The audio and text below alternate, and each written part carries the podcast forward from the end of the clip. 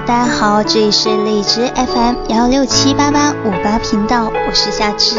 今天要跟大家分享的是人民网时评：大学生暑期宅情严重，需全力拯救。睡到自然醒，刷手机、打游戏，大学生们到底有多宅？近日，某大学生消费分期服务平台发布了全国首份大学生暑期宅情调研报告，结果显示，超过百分之五十六的大学生假期都在无所事事或没有清晰的规划中度过，多依靠网络、手机打发时间。若是在一般假期里，时间短，干不成什么事，大学生宅在家里还无可厚非。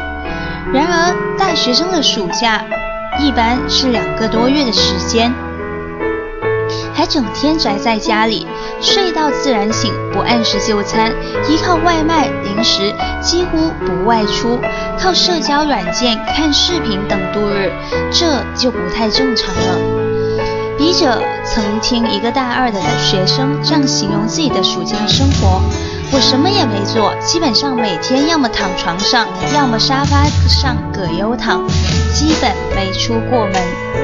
八九点起床，微信朋友圈刷到底，回复留言，再刷微博看看搞笑的段子，磨叽磨叽到十一点左右，开始叫外卖，十二点半左右吃午饭，然后接着躺床上开始看视频，一下午又打发过去了。晚上呢？再跟同学朋友们语音或视频聊天，吐吐槽，听听音乐，又要睡觉了，好无聊。同事的儿子也是大二学生，暑假期间整天宅在家里，开始一周父母和儿子亲情融融，时间久了矛盾就出来了。同事曾对笔者说，平常天天盼着孩子回家。想不到竟盼回来了几肚子的气，他整天在家里玩手机，讲不得，骂不得，当然也看不得。会与同事们谈起各自孩子的表现，个个也都感同身受。其中一位女同事被自己的女儿气得快哭了。按理说，大学生都已经成年了，应当学会规划自己的生活了，适当的找一些事情做，好让自己的生活充实起来，让父母放心。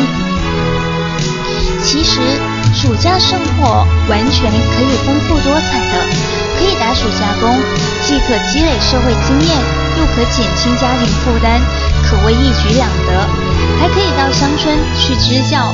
免费为乡村学生上课，或带领他们进少年宫，或组织他们在村活动中心活动，或帮助村委开放家庭书屋，这样既解放了农村，又帮助了乡村留守孩子，可谓功德无量。当然，更可以学习充电。对于那些打算考研的大学生，可以利用暑假的时间。专心的看看本专业书籍，考公务员的则可以向有经验的前辈、同学、老乡等了解相关的情况，适当的做一些习题了。此外，还可以在其他方面拓展自己的技能。驾照、教师资格证等，有时间还可以去实习。